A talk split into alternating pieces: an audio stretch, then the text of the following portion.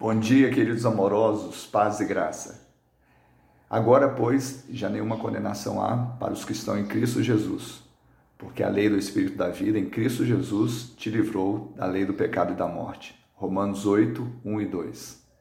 A ceia anuncia o que aconteceu: Jesus morreu, mas também porque Jesus morreu por amor a nós. Mas agora, também a ceia diz para que Jesus morreu para nos salvar do pecado e da morte.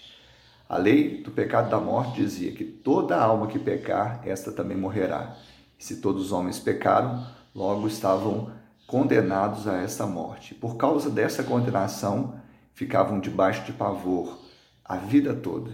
Jesus resolve isso, trazendo consigo o sacrifício propício expiatório no nosso lugar, para que nós pudéssemos ter vida, não apenas existirmos como num tempo deste que as pessoas existem, mas têm medo da morte, mas viver para Cristo e saber que a eternidade nos aguarda. Que Deus te abençoe, te dê um dia de bênção e vitória, em nome de Jesus.